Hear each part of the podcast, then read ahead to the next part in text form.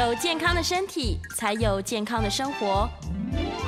名医昂扣专业医师线上听诊，让你与健康零距离。各位听众朋友，大家早安，欢迎来到 FM 九八点一九八新闻台。你现在所收听的节目是星期一到星期五早上十一点播出的《名医昂扣》，很快来到了周五了，也很开心。我是主持人药理诗诗，跟大家说个早安哦。我们今天节目正在九八新闻台的 YouTube 频道直播中。欢迎大家来到直播现场，同时可以在聊天室跟我们及时做 线上的互动，打招呼也都非常欢迎。好，我们先来欢迎今天现场的来宾是振兴医院新陈代谢科的石光中石医师，欢迎。呃，思思，听众朋友大家早，早安早安。石医师最近有吃火锅吗？有啦，也是有吃啦，有吃有吃。从这个年前很冷嘛，大家就开始疯狂吃锅，然后过完年吃了大餐，一直喊减肥减肥，但最近呢，火锅店生意还是不错。对，那大家有没有注意到这个痛风锅？很多火锅店甚至直接写出来说，我们这锅就叫做痛风锅。所以今天趁石医师来到现场，赶快问一问。真的吃痛风锅会痛风吗？其实痛风锅跟痛风应该没有直接的关系啦，只能说火锅它那个锅底啊有很多的这种所谓的普林是。或是尿酸的这些呃沉淀物在里面啊，所以说你吃了之后可能会造成尿酸的上升，然后可能会引起痛风，可能会。所以才叫做痛风锅。那有些时候尿酸高也不见得会造成痛风了啊！是是是，对，其实很多人搞不清楚哎，他以为说我就是吃了太多会导致痛风的东西，我就痛风了，但他不知道其实它的背后是因为尿酸太高。对对，没有错。哦，可能尿酸有高过一段时间了，而且。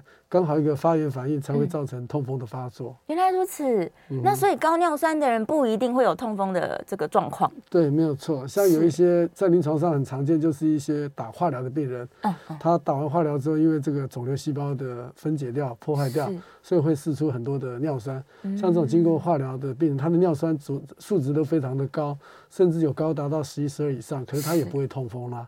像这种高尿酸血症的话，就不见得会造成痛风的发作。哦，所以它不是必然画上等号的。对对对，总是有些机缘让它变成痛风。对，没有错。好，那我们可能要就要分开讨论了，就是机缘是什么？高尿酸是为什么造成的？我们先讨论高尿酸好了。OK。对，高尿酸怎么来的？高尿酸最主要的来哈，主要有两个因素嘛，一个就是遗传嘛，对不对？遗传的因素。有些呃，你如果说要把这些尿酸排泄掉的这些基因出了问题，是可能就没有办法将尿酸排泄掉，好、嗯，那变成沉积在体内，就造成了尿酸过高。一个是基因，基因。那另外一个呢，就是跟饮食有关系。嗯，哦，可能你的饮食就是说吃了这些高普林的东西，嗯，然后呢，你的肾功能比如说又稍微差了一点，哦，或是水分补充的不够，可能尿酸也没有办法在很短的时间之内把它排泄掉，嗯，就有可能在沉积在体内，就造成了血液中的尿酸过高，是，是，哦，那这两种不外乎就是我们啊、呃、最常见的一个状况，嗯、一个就是先天的基因造成的，对，那另外一个就是后天环境跟饮食有关所导致的。哦，嗯、那意思就是说多喝水可能有点帮助喽。对，多喝水还是能够将尿酸给排除掉，除掉，所以多喝水其实还是。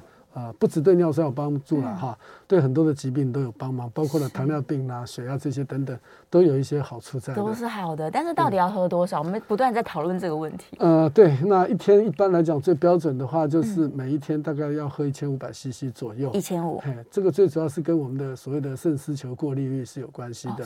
好，当然你的体重比较重的话，可能喝水量要再多一点；嗯、那瘦的话，或许可以。少一点，average 来讲还要看气候，夏天可能要多一点嘛，因为流汗嘛。流汗。那冬天可能呃也可以少一点，所以 average 来讲大概就是一千五百 cc 左右。一千五是，但有些人就不喝水啊，他可能每天都在喝饮料，他说想说喝汤、喝饮料加起来这样算吗？呃，算算，好也可以算，应该是说一体了。不过我常常跟我的病人讲说，其实水是最好的饮料了，对呀，所以尽量少喝这种所谓的碳酸的饮料，尽量还是多喝白开水比较好。白开水比较健康啦，所以假如他真的是天先天性的遗传体质，就是容易尿酸偏高，那他就要更小心。说之后我有可能饮食要控制啊，免得有这个机缘发生的时候就会导致痛风这样。对啊，没有错。是，所以尿酸的原因，遗传、饮食跟我们的肾功能这三个为主。那到底是什么样的机缘让它产生演变成痛风呢？OK，好，那当然我们要有一个所谓的诱发因子，就所谓的 trigger，造成它的一个发炎反应。嗯、那举例来讲的话，最常见的就是说你。吃了一顿大餐，嗯，嗯，那这这顿大餐里面可能还有很多普林的食物，哦，那再加上你水分喝的少的话，哈，呃，在短时间之内的话，这样就有可能会造成这种急性痛风的发作，这是第一种情况。是。那还有一些就是说，你剧烈的运动过后，剧烈运动啊，剧烈的运动过后排出了很多的汗水，是。那你水分没有办法及时补充的话，啊，也有可能会造成痛风的一个发作。哦。那还有一种情况下就是说，啊，比如说你体内有一些感染，嗯，哦，你也把它忽略掉了。是。那感染有些时候也会造成一种啊痛风的发作。哦。所以说，最主要、最常见的还是饮食造成的是最常见的。短时间之内吃了大量含普林的食物，嗯，这个本身就是一个 trigger，就所谓的一个非常强而有力的一个诱发因素，诱发它。就会让你平常呃尿酸高的病人呢，可能一下就会造成一个痛风。嗯、所以尿酸过高的病人不一定会产生痛风，是，可是痛风来讲，它一定是曾经尿酸过，而且有一些所谓的诱发因素在里面，才会引起痛风的发作。是是是，所以假如自己已经知道说我就是尿酸偏高的族群了，我就不应该去把这个诱发因子加进来。对，没错，尽量避免这些诱发因子。嗯，当然重点有些时候高到一个程度的时候，就需要按时服药了。还是要吃药的。对对，那抽烟喝酒有影响吗？呃，抽烟基本上来讲哈，抽烟跟很多的疾病呃有关系。是。可是呢，对痛风来讲，它并没有直接的关系。喝酒倒是是有的。哦，喝酒。喝酒本身也会造成一个发炎反应。是。哦。短时间大量的一个酗酒，对不对？然后又不喝水的话，也的确是一个诱因。所以身体的这个慢性发炎问题，它就是一个 trigger 了。对，就是一个 trigger，就所谓的诱发因素这样。原来如此。对对。我们还是要跟听众朋友再解释一下，所谓的痛风，它就是尿酸结晶了。它会结晶在通常在哪里啊？呃，一般来讲，通常就是在一些软组织或是在关节的这些部位。是。那为什么会形成结晶？当然就是说尿酸太高了，没有办法排出去。是。再加上你体内的这些酸碱值改变了，哈，变得比较呃碱性的一个情况下，就比较容易会造成呃尿酸的一个沉积。那尿酸的沉积可能就是所谓的形成一个痛风石。那当然，这个痛风石如果出现的话，有些时候我们在外观上就可以看得到。嗯。那有些外观上可能是看不到的。那特别是一些比较呃严重的一些病人来讲，他的痛风石大部分都会在很多的关节处，我们从肉眼就可以看得到。哦，我从外观就凸起来、嗯呃，外观就可以看得出来了。是是是，指关节啊，脚啊。对，指关节，那特别是呃脚部的关节哈，脚部的关节比手上的关节更常见。哦。如果说手的关节都看到痛风石的话，那其他的不用讲，他的脚啊一定很多，到处都是、嗯、关节一定很多。对、嗯，甚至有些病人耳朵的后面也会有痛风石的出现。天哪，耳朵后面，所以它痛在耳朵这里。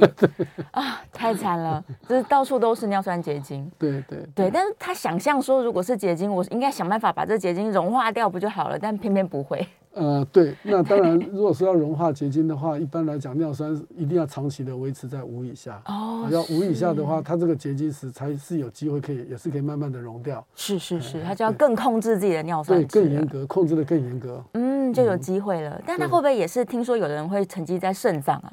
呃，对，也会沉积在肾脏。是。那像以前呢，造成洗肾的病人里面，嗯、对不对哈？除了糖尿病，对不对哈？还有高血压哈。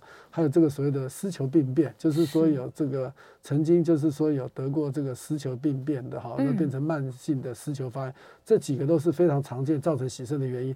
那另外一个就是痛风了，就是因为痛风，对，就是因为痛风，痛风会造成所谓的痛风性的肾病变。是，那这个在洗肾的病人里面也是有一部分的族群是因为痛风所造成引起肾脏功能的一个下降，甚至到洗肾，这个也是一个原因之一。哦，它就会结晶在肾脏处，然后造成整个肾脏没有功能了。对。对，原来如此。对，那为什么有的人他可能想说，我发发作过一次，但是我最近好像也没做什么，他自己就好了，就是来来去去的。这来来去去原因是什么？OK，这很多很多的病人都是痛的时候才来看医生，没错，不痛的时候他不看哈。这种病人真的在我们门诊上来讲都是多数了哈。是，能够按时服药的，说实在比例上来讲还是比较属于少数的一种哈。都很不乖。对，那病人最主要就是说，因为急性发作跟这种所谓的长期吃药的状况是不一样的。是。那长期吃药、短期吃药，如果说刚开始发作，我们当然就给他强烈的止痛剂啦。嗯。好，甚至还有球水仙素这些药，甚至有些时候再加一点类固醇。那换句话说，治疗这种急性痛风，第一个就是先止痛，让他觉得这个舒服一点。因为如果说他处于这种疼痛的状况下，可能反而会让他的发炎反应会变加的更加的严重。哦，所以说治疗的第一步就先把它止痛掉。是，那止痛的效果都很好啊，特别是第一次发作的病人啊，所以他就觉得我的痛风可能已经好了，没有问题了，就回去了。没错。开给他这种长期的这种慢性病的药，他也不太吃。他说：“哎呀，反正打个针吃个药，很快的症状就解除掉了。”对呀。所以也觉得无所谓啊，每天吃药。好像也不太方便，嗯，所以大部分的病人很多哈，尤其是年轻人哈，一些比较年轻的人哈，他痛的时候才来看病，不痛他是不会来看病的。是是，对，太恐怖了。对，这样其实对他的肾脏来讲是非常的不好。哦，因为他其实长期处在一个风险之下，他自己都不知道。对，没有错。对，那假如他真的这样一直忽略他，有痛我才来吃药，平常都不管，然后他尿酸一直都很高，会有什么并发症或是危险的事情吗？对啊，第一个就可能有一些痛风石了，对不对？痛风石我们最好不要让它形成，如果一形成的话，要把它溶掉的话就。难上加难，困难度会翻倍的哈。哇！比形成的过程中来讲，要困难度很高，是第一个。那第二个，当然平常的保养就也是很重要，就是要尽量的多喝水啊这些。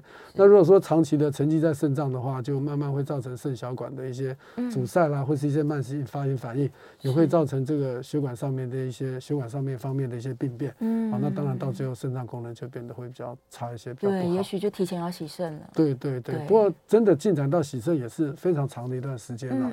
那像这种慢性病来讲，很多其实慢性病是可以被预防的。对，好，那只是说看病人他愿不愿意，有没有把它当回事来看。如果把它当回事，其实大部分的病人都可以控制的很好。那如果他不当回事，就像思思你刚刚提到的，有痛再来看，这种病人真的是大宗。哇，好，这种病人是大宗。可是呢，你跟他讲，有些时候人都是真的痛的时候才会来来求诊了。对呀，不痛的话，他不痛不想去找医生聊天，他说可能没那么严重嘛。那当然有一些病人说啊，那也很简单，没有关系，那我痛了之后再去看就好了。对，没有这类的病人。真的真的，而且高尿酸血症它不一定有症状，对不对？啊，对，不一定没感觉。对，那刚刚我们提到了一个特例嘛，就是一一种常见的情况，就是化疗后的病人，他几乎都没有症状。那当然有很多的病人哈，也是没有症状的哈，甚至高达九，他也没有什么不舒服啦。可是这些我们还是要跟病人讲，你在饮食上哈，就是说还是要注意。嗯那现在虽然是说没有发作，不是说代表以后不会发作。是当然最好就不要让它发作。发作一两次之后，发作的频度可能就会慢慢的、逐渐的增加。哦，越来越频繁。对，可能会越来越频繁。因为你尿酸九或八。没有症状，可是他这个痛风石可能慢慢的就沉积在你的一些软组织或是一些呃关节的一个部位，啊，那可能就会造成这种潜伏性的一个杀手战。等到你有一个诱发因素一上来的时候，可能开始就全身就酸痛了。哇天！甚至严重点的话，这些痛风石还会侵蚀到我们的骨头。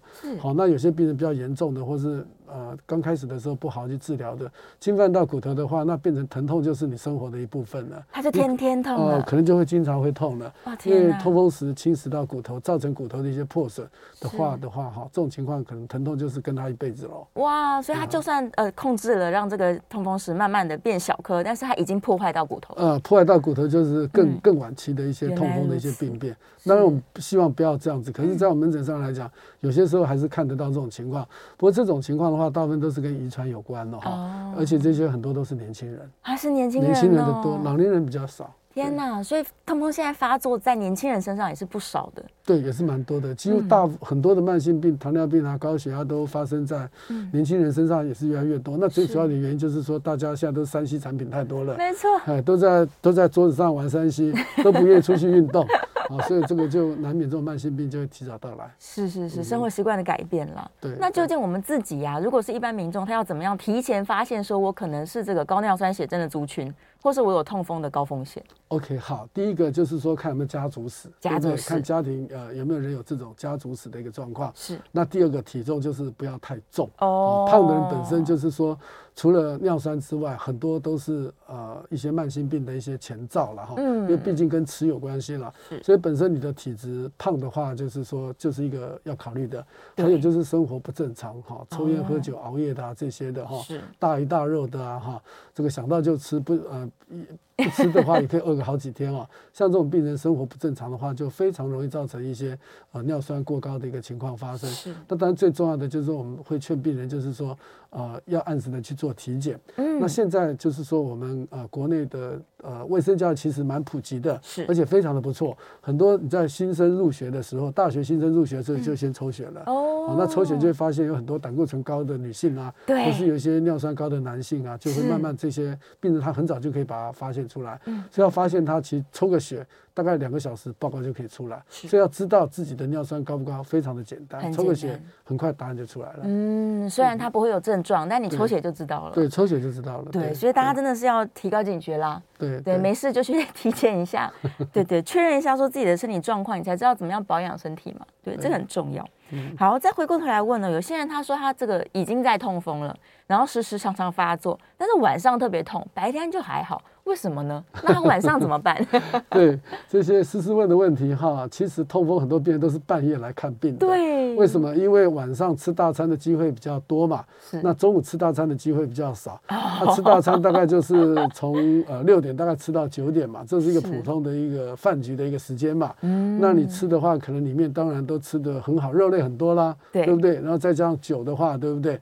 好，这个酒足饭饱之后呢，再加上你之前尿酸有过高的情况，可能几个呃三四个小时之后，可能呃你洗完澡想睡觉了，哎，这时候他开始痛了，这就来急诊了。哦、所以我们 我们的医师啊，只要在守急诊室的医生们哈，他们都非常有经验。只要看一个中年人，大概三十四十岁到五十岁这些中年人啊，是，然后一波一波走进来啊，一查十之八九都是痛风，痛风发作，都是痛风发作。哎呦喂呀！因为四五十岁的人都是社会的一些中上层的这些主管，可能应酬也特别多啊，吃饭饭局的机会也特别多，所以相对的痛风也会发作的特别多。天哪！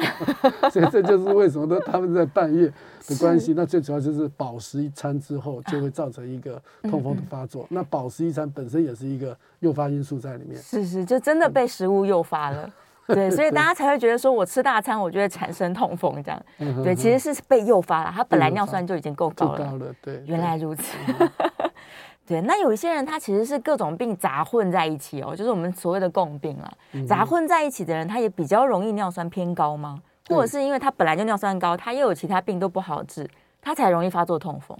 对，其实哈，这是一个共病之一哈，没有错。那这些共病里面可能有肥胖，嗯，可能有血压的问题，还有胆固醇、三酸甘油酯的问题，甚至都有糖尿病的问题。它的确是一个共病哈。是。那当然最主要的源头还是跟吃都有关系，胖了哈。嗯。所以说胖的话，都是这些呃共病的妈妈一样，生出了好几个呃疾病不健康的小孩，有高血压、糖尿病啊，甚至尿酸啊这些等等。那尿酸过高也曾经一度被考虑列为新陈代谢。被列为代谢症候群之一，是。可是后来觉得说它的关联性可能还没有那么的高，哦，所以暂时没有把它列入。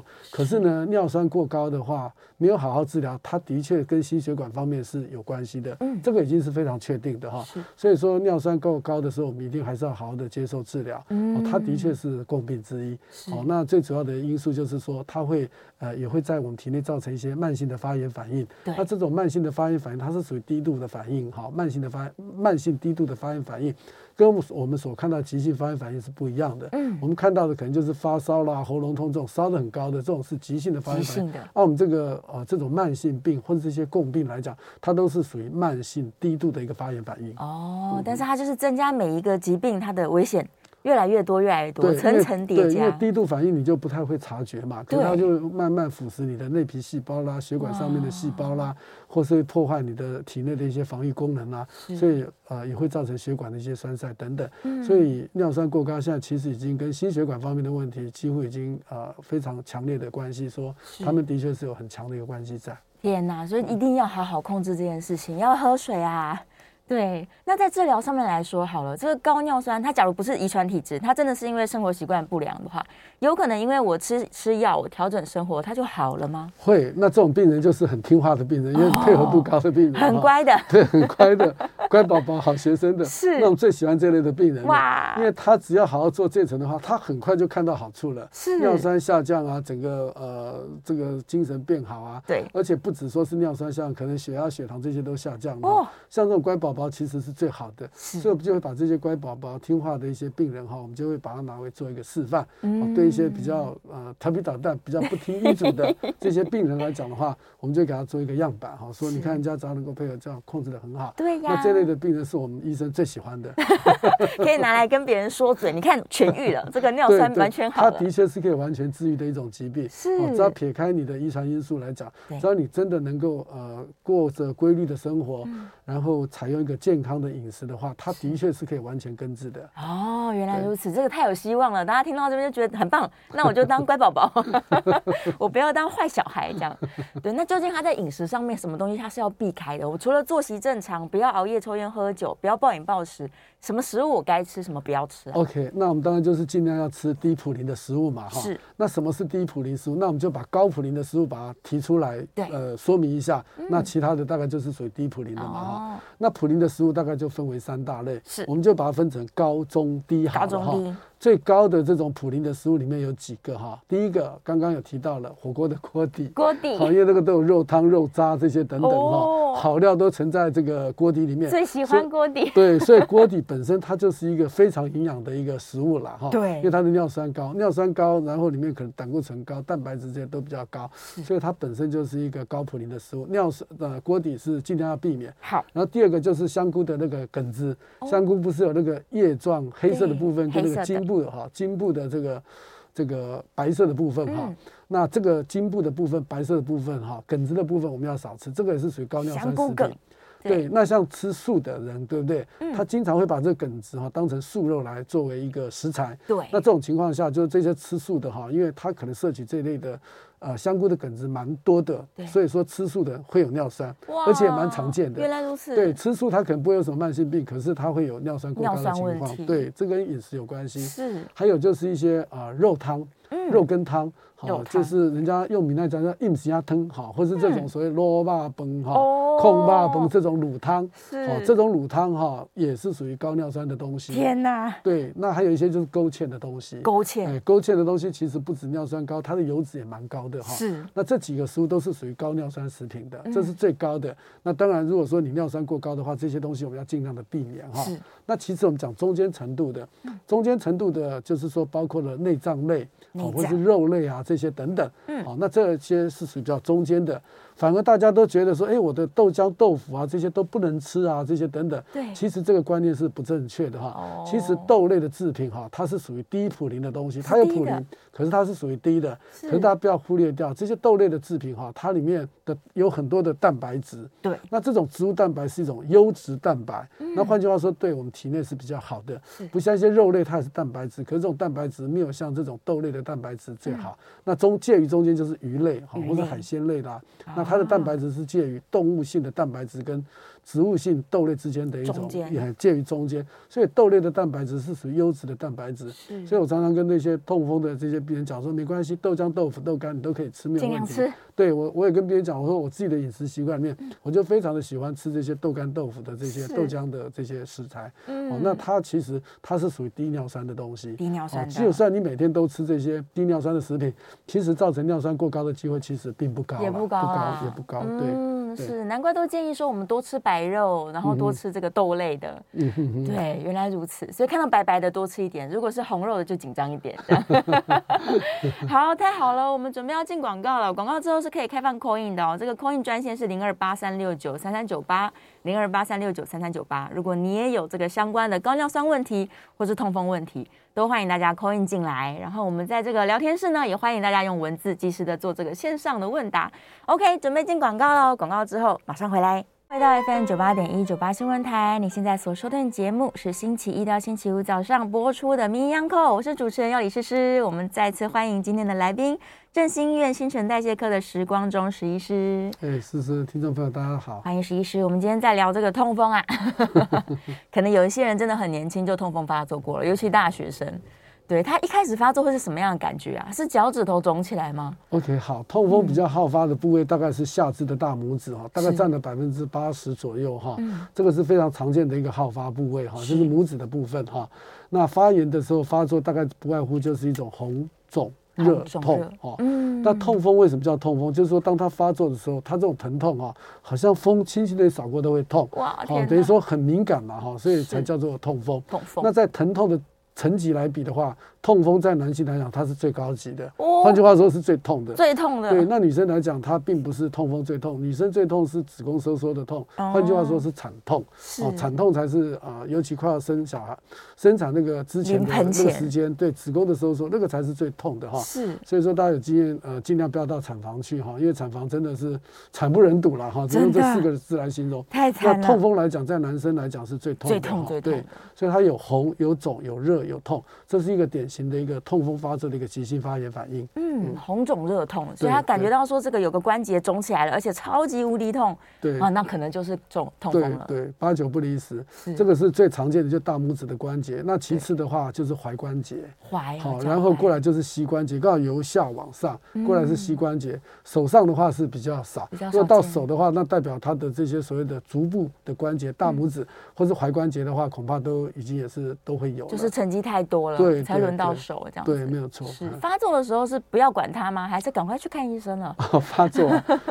没有一个人能说不管它的，因为真的他一定马上用最快的速度跑到急诊室了，冲去急诊室，你先跑急诊室，因为这种疼痛的等级是最高的嘛，哈，几乎就是无法忍受的，你这种牙痛这个高很多，强度高很多倍，所以他一定很快的跑到急诊室。那刚开始在节目中我就跟听众朋友介绍过哈，我说第一步的治疗方案就是想办法帮他止痛，先止痛，对，先止痛，因为止痛就能够降低他的发炎反应，是，就是先止痛。原来如此，所以他大概不会不管他，他也不会等到门诊。时间他已经冲急诊了，他们都急，还得很快的跑来看。原来如此，太可怕，难怪大家只要遇到痛风，就好像洪水猛兽一样，因为痛过的人才知道，对，太恐怖了。来来，我们来接个电话，在电话线上有听众朋友空音进来了，来，林先生，请说。哎，呃，史医师哈，思思两位好，哎，两早。早啊，那个我想请教的问题就是说，史医师刚有提到，就是说。如果急性痛风发作的时候很痛的时候，有些人都会去打一支秋水仙素，先把他的那个肿痛感先把它缓解掉哦。那我第一个想请教的问题就是说，你即使打了秋水仙素，让你的那个足踝关节的那个疼痛感消失了，它原本形成的那个痛风的结晶石，是不是还是在那边？只是它暂时的。没有让你感觉到痛而已，这是我第一个问题啊。第二个问题，我有听说呢，这个小朋友啊喝过多的含糖饮料，其实这些过多的糖分，它会跟我们的这个尿酸呢去增强这个肾脏代谢尿酸的能力。所以说，现在小朋友啊，就是这个学龄前儿童啊，或者青春期的这些学童呢，如果喝含糖饮料，啊偶尔又配个大鸡排的话。其实现在的年轻人痛风的比例也是越来越增加，真的有这样的趋势发生吗？然后最后一个问题啊，就是说我们痛风除了这个饮食要控制以外，是不是医生也会开立一些相关的药物，让我们可以把尿酸控制在一个比较好的水平？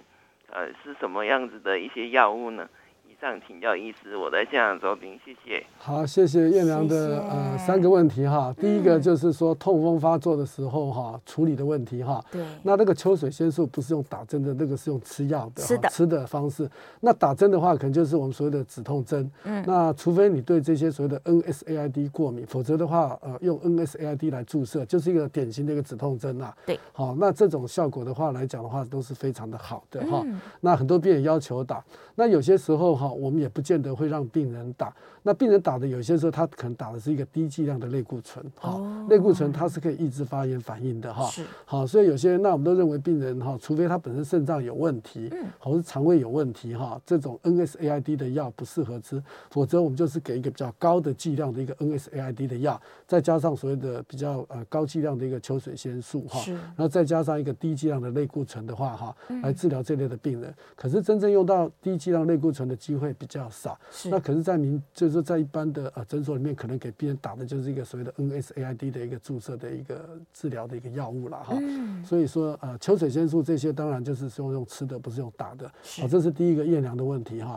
那第二个就是说跟那个呃年轻人啊、呃、尿酸过多啊、呃，跟一些碳酸的一些含糖饮料有关系吗？对，吃太甜了。对，吃太甜了哈。那当然这个是有可能的，因为呃糖分哈，还有这个血压、血脂跟尿酸，我们刚刚也有提到过，这个是有一个共病的一个关系存在。嗯，那它的相同性就是会造成体内的一些慢性低度的一个发炎反应，而且这种发炎反应是你完全不会有任何感觉，呃，不会有任何的感觉，所以你也几乎不会把它当成它的存在。好，所以会有这种慢性发炎的一个存在。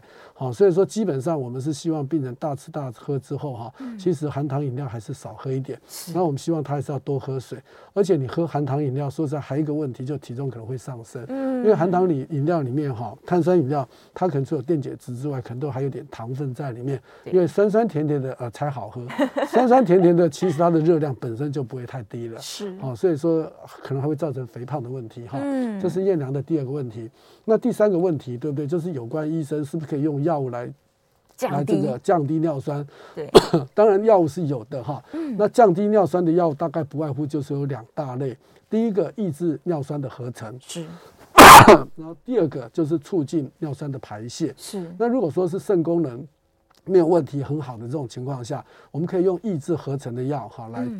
抑制减少尿酸的一个合成，达到降尿酸的一个效果。那有些病人的肾功能不好，对不对？嗯。肾功能不好的话，可能在用这类药的时候的剂量可能就要打折扣，可能要降减少它的剂量。那减少它的剂量，治疗上的效果可能就会打折了，就不理想。那这时候我们可以考虑一些所谓促进。把尿酸排泄的药物来使用啊，这个也是可以的。嗯，那基本上来讲，那也有人说，那我两个共用啊？对呀。那基本上来讲，还不需要到真的两个去共用。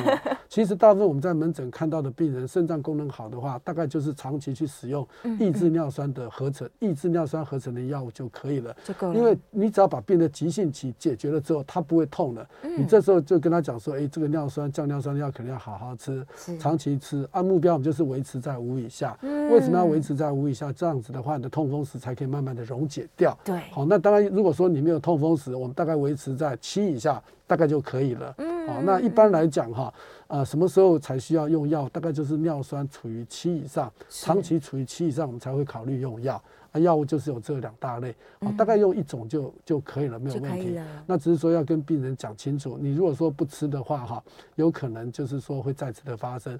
那如果说，当然我们要用药物来换取。呃，食物的空间，这个意思就是说，你在吃药的过程中，好慢慢慢的这种慢性病吃一个月两个月，当然最主要就是你要调整你食物的摄取尿酸的含量。对。那如果说你透过这样子，先用药先把它控制下来，然后的饮食习惯慢慢的去做调整，尿酸也逐步的下降，那当然尿酸的药是一定可以减少剂量的。对对对。那可以减量的，好，就是说先短时间内用尿酸。的药先把它降下，一方面最主要的还是要做生活形态的调整，啊，肉类少吃啦。刚刚我们提到的这些高尿酸的食物也要少吃。嗯，那这样子的话，当然就有机会可以把药物给脱离掉，完全不用吃药。嗯，所以药物只是辅助啦，在这个过程当中，对对对，就是核心还是你平常怎么去选择食物。对对对对，所以刚刚医生的这个食物笔记，大家不知道有没有记下来了？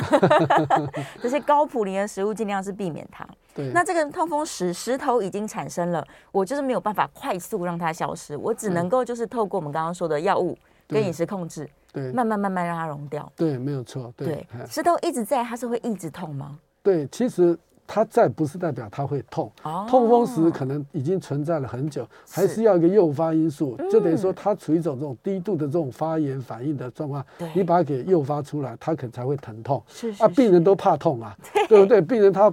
他不给你不了解这些学理的问题，他觉得哎，我痛在吃看病就好，其实这样子反而更不好，所以应该长期的服用这些降尿酸的呃慢性病的药，然后从食物上来做调整，这个才是一个根本治疗了。好，那只是说。很多病人他觉得说，哇，这样好麻烦啊，干嘛等等，反正 痛再来看这样，特别是年轻人真的是蛮多的，痛再来看，等到有些时候来看的时候，其实他肾脏功能已经受损了，已经受损，对，可能都有出现一些啊尿蛋白的一个情况出现了。虽然抽血还是正常的，可是已经有尿蛋白的出现，就代表他的肾脏已经受伤了，已经有轻微的受损。那这个时候还是可逆的一个阶段，还有机会好好控制变成正常，没有尿蛋白。可是当如果说到这种所谓的比较巨量的尿蛋白，或是比较明显的尿蛋白的时候，那这个就是不可逆了，那这个就代表的肾脏是一种永久性的伤害了。是是是，所以他自己平常尿尿完要回头看一下，注意一下，这泡泡是不是超多的？嗯，对。不过思伟提到泡泡，也要给听众朋友一个观念，就是说有泡泡不是代表你的肾脏有问题。对啊，没有泡泡也不是代表你的肾脏就是正常的，没有问题。对对，这个这个有些时候可能还是验个小便就知道。对，还是去验一下，验一下比较精准，比较精准。好，我们在电话线上，杨太太 call in 进来，杨太太请说。哎，两位好哈。你好，请教一下，就是说我每天吃半颗的氟必痛，这样长期吃 OK 吗？嗯，OK，好。氟必痛是一个比较新的药，而且是一个比较好的药，降尿酸的效果是非常的不错。不过目前我们健保局对这类的药物还是有所限制了哈，就是说你肾功能有问题的人哈，才能够服用这类的药，或是你对这种所谓的呃。平常我们降尿酸那种抑制合成的药有副作用，是，比如说有皮肤方面的副作用啊，或是肾脏、肝脏的这些副作用的时候，可能才能够使用这个氟必痛。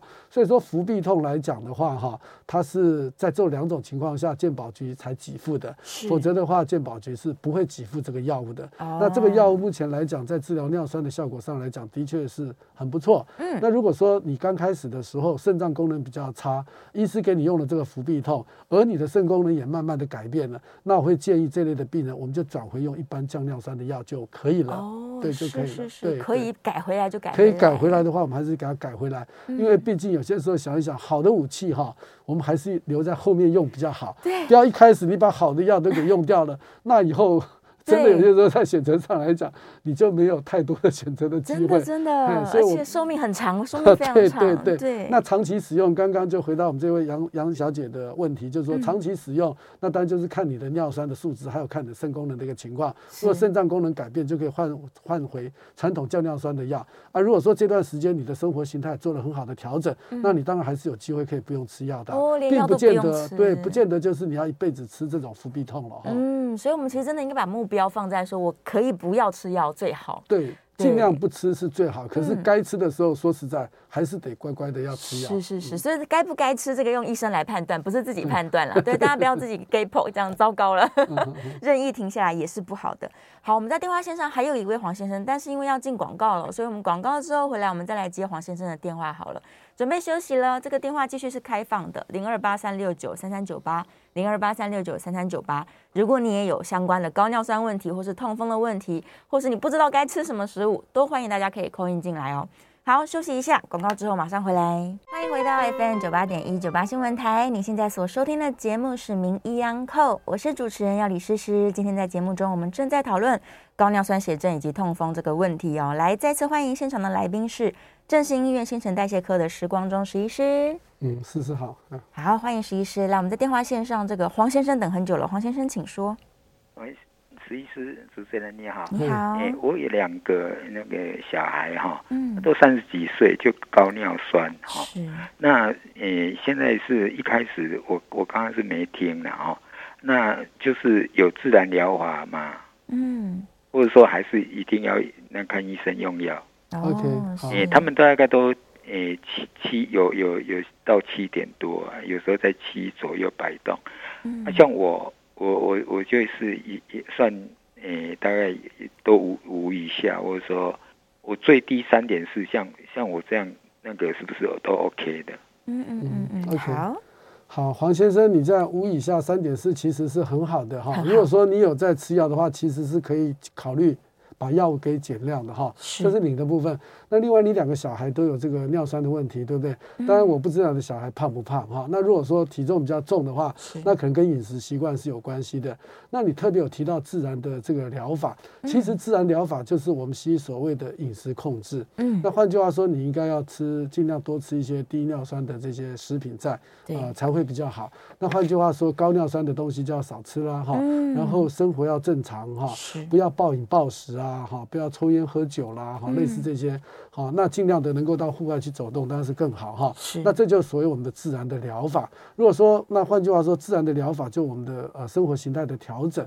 如果说你的生活形态调整能够到一个比较健康的一个状况的一个时候，当然你儿子的尿酸自然而然就会下降。对。也不一定要用药，而且七来讲，对一个年轻人来讲，我也不见得会用药。嗯。我也鼓励他多去运动，可是运动完之后要喝大量的白开水，是。这样的话也能够达到呃促进尿酸排泄，而达到降降尿酸的一个效果。嗯。嗯，大量喝水哦。他这时候大概要喝到多少啊？可以喝到三千吗？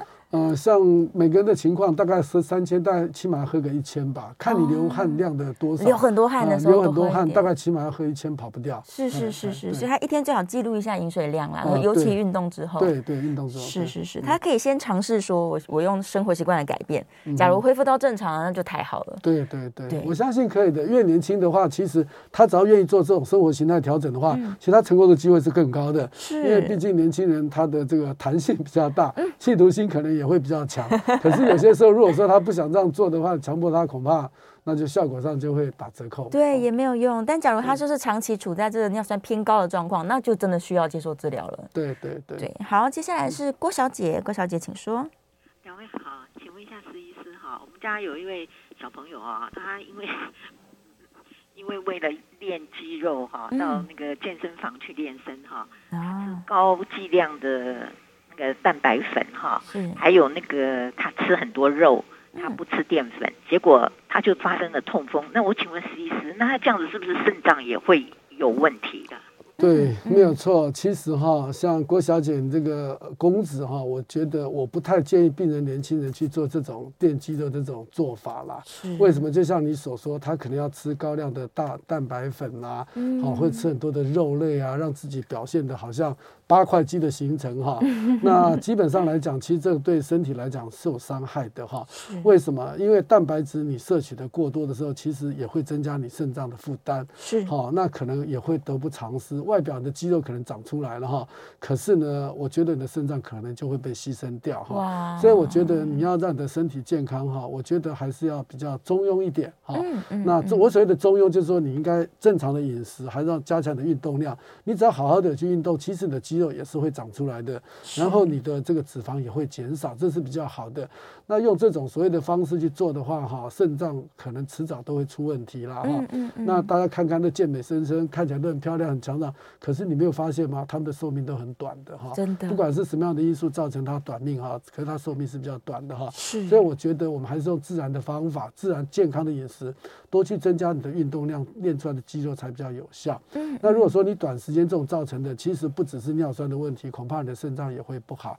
更何况我们有很多糖尿病的病人，有肾病变的时候，或是有点轻微尿蛋白的时候，我们都会叫他什么做低蛋白的饮食，对不对？尽量要少吃蛋白质，或是你要摄取的是呃取代的是优质蛋白质哈。对。所以说你不止这个会造成肾脏方面的问题，可能呢尿酸就像你讲尿酸可能会出现哈。是。所以我是觉得就是说可以跟你儿子。呃，提一下，慢慢的减少，否则付付出的不只是尿酸过高的问题，恐怕肾脏都会赔掉哈，这个是得不偿失的。嗯，所以他们如果真的要去控制自己的蛋白质的这个食用量的话，有没有一个建议的范围啊？OK，当然是有的哈。那一般来讲，呃，当然我们就用科学的来讲，就是说每一公斤摄取一克的蛋白质哈。是。那像婴儿跟孕妇哈，这两个是比较高的哈，要摄取大概就是一点二克到一点五克的蛋白质。一点二到一点五。跟孕妇对，这比较高的蛋白质哦，那你可以去算算看你摄取的蛋白粉到底有多少。我印象中是蛮高的，嗯所以有些病人来看我之后练肌肉，我都跟他讲，我说适可而止就好了哈，不要再继续的这个走火入魔下去哈，是这对你真的是不好。那如果说你肾脏已经有影响了哈，那像我们这些糖尿病的病人有轻微的尿蛋白的时候，轻微的我特别讲，或是叫做微量哈，那这时候我们都会建议病人低度饮食，低度低蛋白的饮食。是，那低蛋白的饮食就是零点六。到零点八克每公斤，六到零点八克，对对，每一公斤。那如果说真的到洗肾的时候，对不对哈？那我们又会建议你用高蛋白饮食了，就变成一点二。一点二克，因为反正你已经在洗肾了，对不对？是，因为你洗肾的病人，大家如果有看过的话，这些病人都脱的都是干干的，所以营养上也会出一些问题，所以我们就鼓励他可以稍微高蛋白，就可以到可以多吃一点哈。所以说在不同的呃肾脏在不同的阶段的时候，可能治疗的方法也是不一样哈。是，所以我是觉得你儿子如果说呃还是愿意去吃这种高蛋白粉啊这些的，起码到医院去，医生一定会帮他验个尿蛋白。对，好，那如果说测出来是有微量白蛋白蛋。微量白蛋白尿的时候，这时候可能就要低蛋白饮食，你就不能再高蛋白了。如果说你再高蛋白的话，造成蛋白量越多的时候，到时候变成一种不可逆的反应的时候，那你的肾脏肾脏就会永久性的伤害了哈。是是。所以很多东西其实还是适可而止啦。那事实上，我们为了维持健康哈，其实不只要外观，其实身心灵。也是很重要，对，哦，你要每天保持开心的，这个心情愉快，这点是能够真的是很有用，可以提升你的免疫力，甚至能够抗癌。没错。那现在来讲，现在的人很多有压力上的问题，那压力本身就是所有疾病的根源所在，啊、所以说我们要适度的一个施压这些等等，不要说只注注注重一个外表的一个形形形态，嗯，那事实上来讲，身心灵都要考虑进去。对呀、啊，一个平衡啦，大家要乐观正向最好了。对对。好，电话线上有一位李先生，李先生请说。呃，两位好，呃，医生好，我想请教一下关于那个秋水仙碱片哈，呃，我我的尿酸不高，也没有痛风，目前没有痛风，但是我前一阵子有做一个心脏。呃，这个放这个这个这个心率调节器啊，心率调节器的手术。那术后的话，有一点肺有一点点的这个积水，呃，有一点点浸润。那医生开了这个秋水仙碱片，呃，而且开的时间就是慢性病的处方三个月，呃，每天是零点五 milligram。那我那个卫教有看到这个秋水仙碱片好像对于肾脏不太好。那这样长期吃三个月的话，会不会不太好？OK，好，这个秋水仙素我们基本上是用在治疗急性的病人，它的效果会非常的好哈。是。那当然，秋水仙素的话，这个碱片哈，它本身也有抑制发炎的一个效果在了哈。那所以呢，有一些呃医师认为说，你的急性期过了之后，对不对？是。然后开始吃这个抑制尿酸合成的药，对不对？嗯，嗯。有些时候它也会加一点点的低剂量的这个所谓的秋水仙素在里面。是。那这个最主要就是要减少你发炎的一个反应了哈。嗯。那如果说是像你有呃心脏有一些呃装过了一个心率调节器，或是肺部有浸润的这种现象，如果说我个人觉得，除非你的尿酸有过高的现象，否则当这些情况慢慢改善的时候，其实这个秋秋水仙素可以是慢慢的把它给减少掉的。嗯，那因为一个秋水仙素来讲的话，零点五一颗的话，其实它这个剂量不足以这个对你的尿酸有太大的一个影响。是啊，真正对你尿酸数值有影响的，还是要服用那种抑制。尿酸合成的药才是比较重要。那秋水仙素它的目的也是主要是在抑制一个所谓的发炎反应在里面。对，是，是，是。所以其实依你来讲，我倒不见得说你非得要终身服用，在你的尿酸不高的情况下，还是可以跟医生讨论，慢慢的把这类的药物给它去除掉，是或是减少哈。嗯嗯嗯，所以不用太过度的担心，可以跟医生讨论的。对。好，我们最后剩下两分钟的时间，我看一下线上有没有问题还没回答到。哦，燕良有一个问题，他说这个痛风啊，他不是说我特定的吃了某一餐造成我的痛风，而是我常年的高尿酸加上这个诱发因子，就是那一餐大餐才会形成的。对，没有错。那平常大家吃大餐，其实我想也不是每天吧，那就偶尔而已啊，哈。所以平常的餐大概变成一种大餐的机会，其实也不算太高。那这个就是说，你平常尿酸过高了，你也不注意它，刚好哎这顿的。大餐可能热量也非常的高，然后刚好会让它引起它的发作。所以呢，你如果说即使尿酸高的病人来讲，你没有去吃大餐的话，大概也不太会发作。是。不过真的高到七以上的话，我们还会建议病人吃一点，吃一点药物来讲的话，把尿酸尽量降到五以下，其实是更好的。降到五的目的就是希望痛不要形成痛风，不要形成它。对对。抑制这个结晶的形成啦。对对呀，长期的保养还是最重要的。对。最终大家都可以靠自然疗法。对，除非你们家真的就是遗传基因的问题，造成尿酸真的高，那才需要终身控制。对对对，其他人呢，我们就是怀抱着希望，像刚刚医生说，我们身心灵都要很正向，早睡早起，不要熬夜、抽烟、喝酒，不要暴饮暴食，然后避免这些高尿酸的痛风食物，对，远离它，应该就可以让自己这个健康状况越来越好的。对，然后当然，如果有其他慢性病，一定要好好控制好。对，最重要的就是不要痛了才找医生，对不对？对，大家平常记得去体检完啊，如果发现自己尿酸真的偏高的话，应该是要跟医生长期配合，嗯，对，让自己真的真正恢复到完全不需要用药。对呀，今天非常开心，我们谢谢时光中医生为大家补充很多好的知识。好，谢谢思思，谢谢听众朋友，谢谢谢谢，我们下次节目见喽，拜拜，拜拜拜拜。